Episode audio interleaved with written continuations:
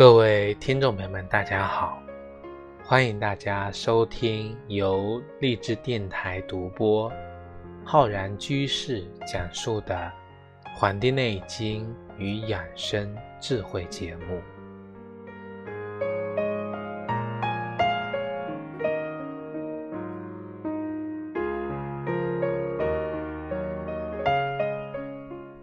本期节目呢，要跟各位听众朋友。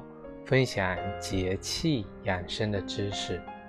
我们今天啊，要跟大家讲解的是我们二十四节气中的第十一个节气——小暑节气。今年的小暑节气呢，是在七月六号，农历五月十六，是我们干支历。五月的结束，以及未月的这个开始，斗指星，太阳到达黄金一百零五度的时候，啊，一般在每年公历的七月六号到八日的一个交节，就是我们的小暑。暑，它是炎热的意思，小暑那就小热，还不是十分热，那指的就是。天气啊，它开始炎热，但还没有呢到最热的时候。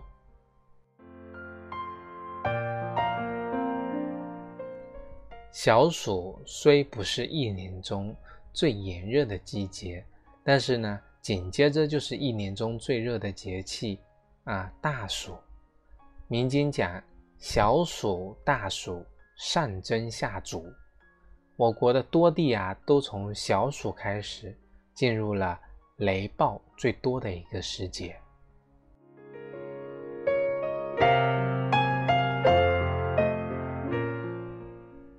所谓热在三伏，冷在三九。我们说三九天最冷，三伏天呢最热。因为三伏天通常啊出现在小暑跟处暑之间，是一年中气温最高。最潮湿、最闷热的时间段，那么这个时候呢，季风气候是我国气候的主要的一个特点。夏季呀，受来自海洋的暖湿气流的影响，我国的多地啊出现高温、潮湿、多雨。那这个时节呢，虽然阳光猛烈、高温、潮湿多雨，但是对于农作物来讲啊。与热同期，有利于他们的成长。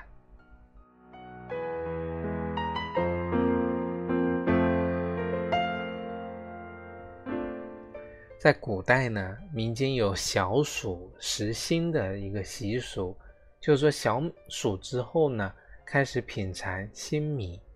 人们呢，把新割的这个稻谷呢碾成米之后，啊，做好饭，新。供祀给五谷大神和祖先，来祈求保佑风调雨顺。接着呢，将新打的米粉啊啊磨成粉，制作成各种美食，跟邻居乡亲啊分享来吃，表达呢对丰收的一种期望。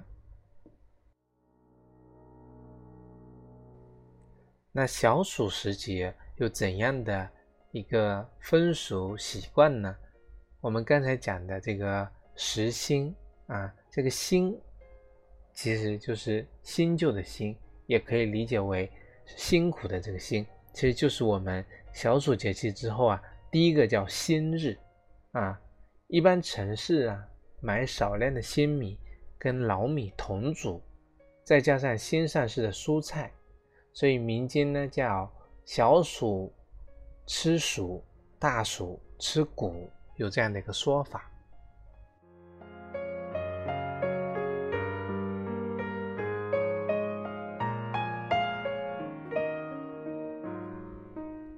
小暑节气呢，有个风俗会吃藕啊，民间在小暑时候吃藕，这个藕啊啊具有清热养血、除烦的功效。适合呢夏天食用新藕，用小火呢煨烂，切片之后呢，加适量的蜂蜜，可以随意的食用，具有安神入睡的功效，能够治疗呢血虚失明。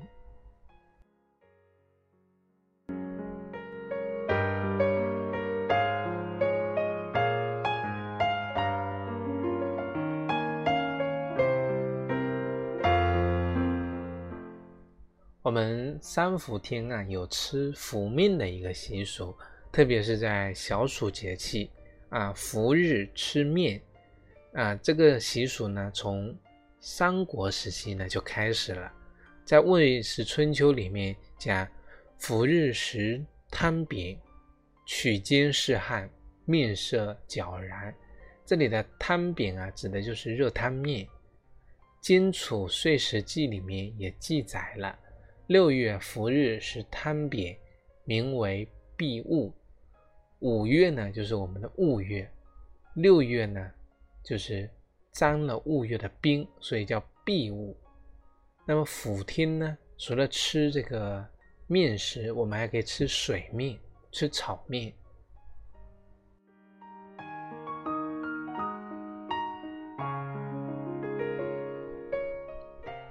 有些地方啊，会在小暑节气呢吃这个属羊。啊，属羊在鲁南、苏北地区比较流行。入暑之后呢，正值三夏刚过，秋收未到，是一个下行的时候。那忙活半年的庄稼人呢，三五成群，七八家一伙吃这个属羊。而这个时候呢，喝着山泉水长大的小羊啊，吃了数月的青草，肉质呢非常的肥嫩，香气扑鼻。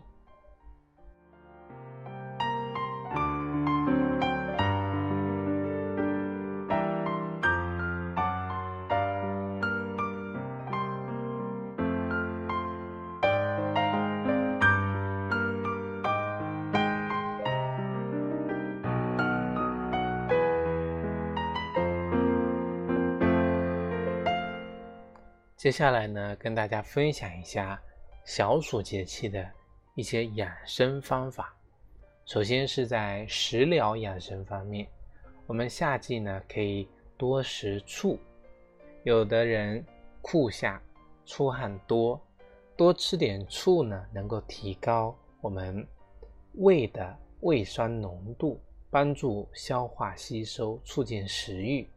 而且醋啊，还有很强的抑菌能力。啊，在短时间内呢，能够杀死很多细菌，对伤寒、痢疾等肠道传染病呢有预防作用。而且呢，夏天呢，人很容易疲劳困倦，多吃点醋，很快呢就能够解除疲劳，保持充沛的精力。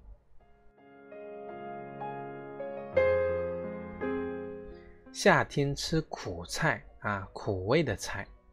夏季气温高，湿度大，人们呢精神萎靡，倦怠乏力，胸闷头晕，食欲不振，身体呢消瘦。吃点苦味的菜呢，大有裨益。中医学认为呢，夏天啊，人之所以不爽，源于呢夏练暑肾湿重，既伤肾气，又困脾胃。而食苦味的食物，能够通过补气肾、健脾、去燥、去湿这个作用，达到平衡机体的一个目的。那么我们说呀，这个苦味的食物大多有这种寒凉的这个性质，虽然有清热泻火、啊去暑除湿、生津开胃之功。啊，我们可以吃，比如说苦菜、苦瓜、苦丁茶。那除了吃苦啊，我们西瓜、黄瓜、冬瓜、生菜这些呢，也是属于凉性的食物，我们也可以呢适当的吃一些。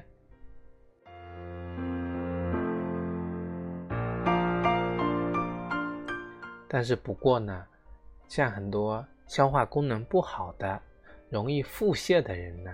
就不适宜呢吃过多的苦瓜跟西瓜。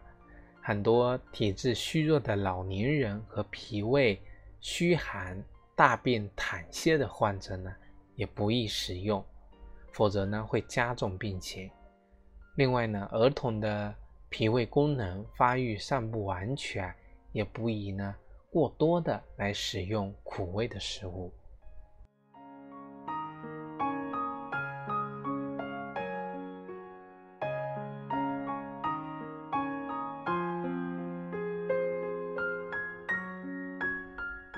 除了饮食方面啊，我们在情志方面呢，也要保持一个心情的舒畅。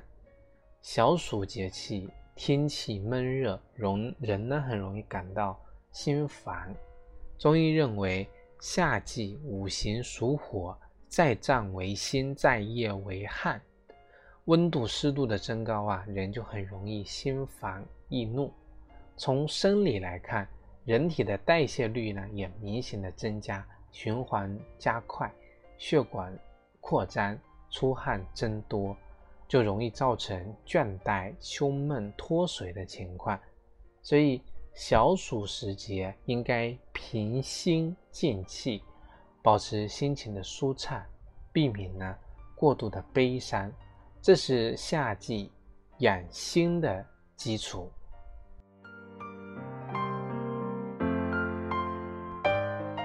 那这个时候呢，我们就可以适当的饮用竹叶茶、莲子心茶、薄荷茶。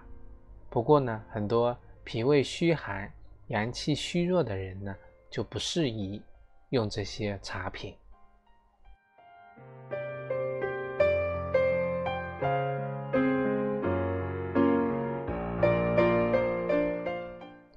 小暑节气的日常起居方面有一个比较重要，就是注意防晒，及时的补充水分。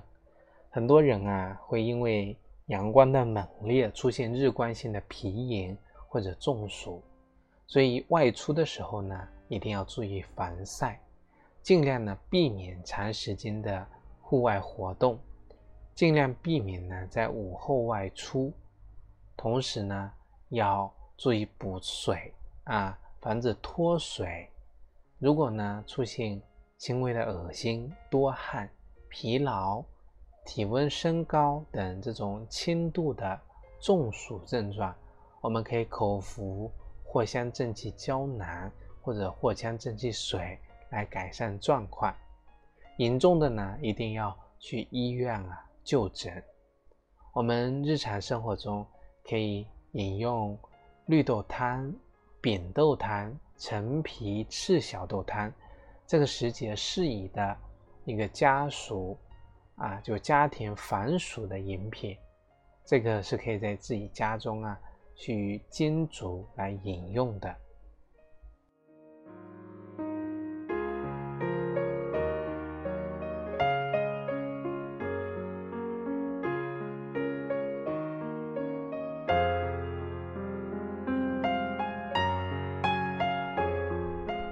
第四个呢，我们小暑节气要注意的就是，在这个时节呢，要不贪凉，要记住春夏养阳的一个养生原则。我们说小暑节气是阳气呀，它开始减退，阴气开始生了。那这个时候如果过于贪凉，吃太多的凉食、冰饮，那么就容易抑制心脾的阳气。不利于人体阳气的生发，因此呢，小暑前后应该注意人体阳气的一个补充，避免啊冷水冲凉，同时呢，避免啊空调温度设置过低。我们可以适当的呢，啊用这个食泡姜或者辛辣的食物，对于身体中的湿浊的清除、体内阳气的补充啊，都是一个非常的。有帮助的。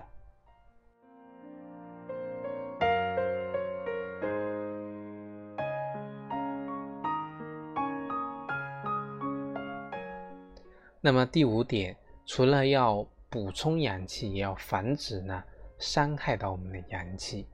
那什么事情会伤害到我们阳气呢？我们讲小暑之后，天气炎热啊，雷暴天气增多，雨量也增多，空气中的湿度大，暑湿之气啊逐渐增长。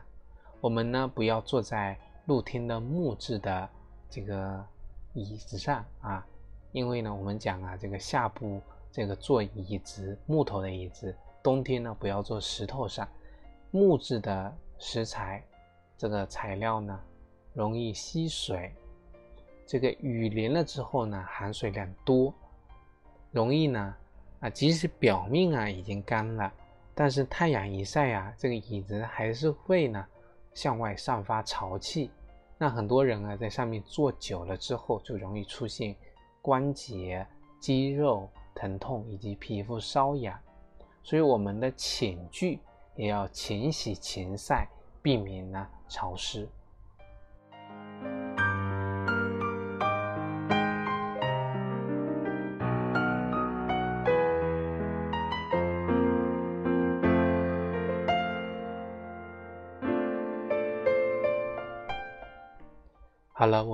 本期的节气养生的知识呢，就跟大家分享到这里。非常感谢大家的收听。我们说呀，小暑到来。气温狂升，不浮不躁，保持心静。蔬菜水果不能少吃，喝水午觉去皮去乏。防暑避暑，注意健康。祝福朋友小暑快乐，身体健康，冰凉一下。好了，我们本期节目呢，就跟大家分享到这里，非常感谢大家收听。如果大家想学习更多中医知识，可以关注我们《黄帝内经与养生智慧》的微信公众号、养生交流群，以及我们的新浪微博《黄帝内经与养生智慧》节目。如果大家想学习更多中医基础理论知识呢，可以在我们网易云课堂搜索“中医基础理论”和“中医诊断学”的课程。另外呢，我在青鸟平台也开播了。《黄帝内经日思夜读》公开课，如果你想更加理论系统的专业学习《黄帝内经》知识呢，可以在我们的《黄帝内经与养生智慧》的微信公众号下方菜单栏选择《黄帝内经日思夜读》，进入打卡学习。好了，我们本期的节目呢，就跟各位听众朋友分享到这里，非常感谢大家收听，咱们下期再会。